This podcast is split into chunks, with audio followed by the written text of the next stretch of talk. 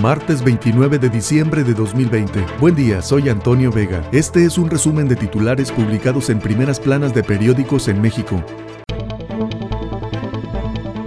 Reforma. Se le cae sistema a Bartlett en CFE. Exhibe mega apagón, vulnerabilidad de empresa. Pega falta de luz a 10.3 millones de usuarios y clientes en 17 estados. Pasan tiendas su peor año. Las tiendas departamentales del país enfocadas en la venta de ropa, muebles, línea blanca y accesorios registraron una caída histórica en ventas de 19% a noviembre, afectación que se agrava con el nuevo confinamiento. Llegan algunas vacunas a Coahuila y Nuevo León, mientras en Coahuila ayer arrancó la vacunación con un primer lote de 8.775 dosis, hoy comenzará la aplicación de 1.950 en un hospital militar de San Nicolás de los Garza, Nuevo León. Aplauden privados apertura, esperan facilidades. Empresas vinculadas al Consejo Coordinador Empresarial reconocieron la apertura del gobierno federal a la eventual importación de vacunas para su comercialización en el sector privado. Critican el cuchareo en encuestas de Morena.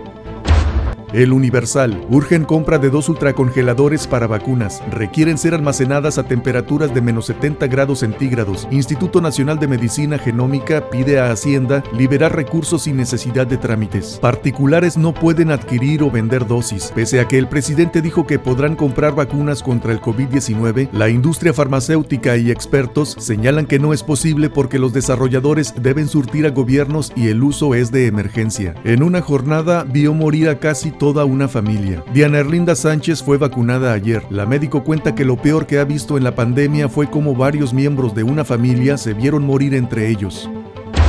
Excelsior. Apagón deja sin electricidad a 10.5 millones. Afectaciones en al menos 21 estados. Huachicoleros perforan 33 ductos al día. Balance en el actual sexenio. 23.323 tomas clandestinas se detectaron en casi dos años. Senadores libran un descuentazo. Para evitar que su dieta se viera afectada por reducciones, 111 legisladores comprobaron 1.193 faltas a las sesiones. Estrenan alianza PRI-PAN en Ciudad de México. Ambos partidos acordaron formalmente impulsar la reelección del priista Adrián Rubalcaba a la alcaldía de Coajimalpa. Dan luz verde a estados para vacuna. López Obrador dijo que los gobiernos locales podrán comprar dosis. Cuba cierra frontera a mexicanos. Por la COVID-19 impone restricciones a viajeros.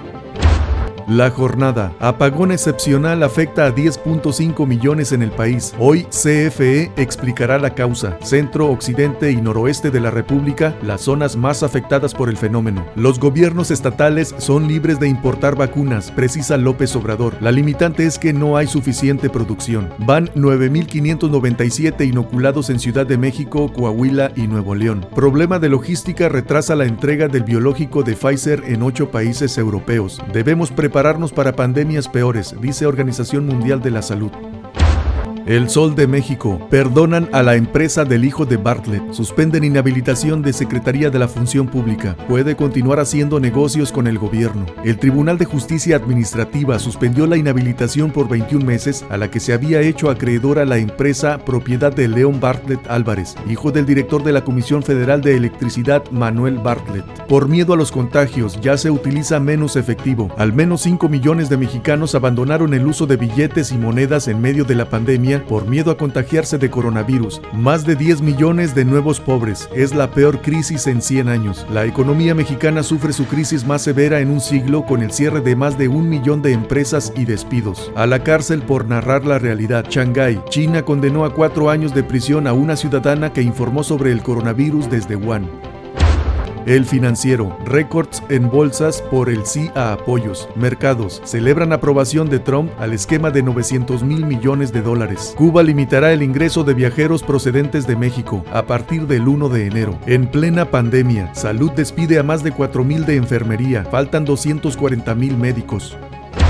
El economista, segunda ola de COVID impacta recuperación de turismo foráneo. Quedaría 10 puntos abajo de la expectativa. La tendencia de llegada de visitantes por vía aérea se ha ralentizado conforme avanza la variante del COVID. Hasta noviembre, la caída acumulada es de casi 60% en arribo de turistas extranjeros. 4.4 millones vinieron de Estados Unidos. Apagón dejó sin servicio a casi 20% de los usuarios de CFE. La falla en el suministro se debió a un desbalance en el sistema interconectado y salida de operación de dos líneas de transmisión. Jalisco requiere llevar más aguacate a las mesas de Estados Unidos. Ven mercado para exportar hasta 310 mil toneladas al año. 1.3 millones de toneladas de ese producto se consumen en Estados Unidos al año. Nuevo plan de alivio impulsa en Estados Unidos a mercados. Aprueba Cámara de Representantes ayuda por 2 mil dólares.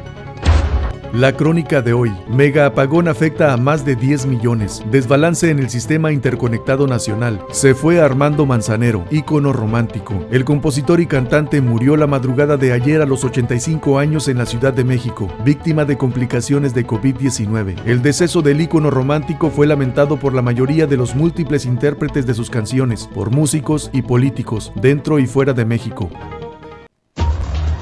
Este fue un resumen de titulares publicados en primeras planas de periódicos en México. Soy Antonio Vega.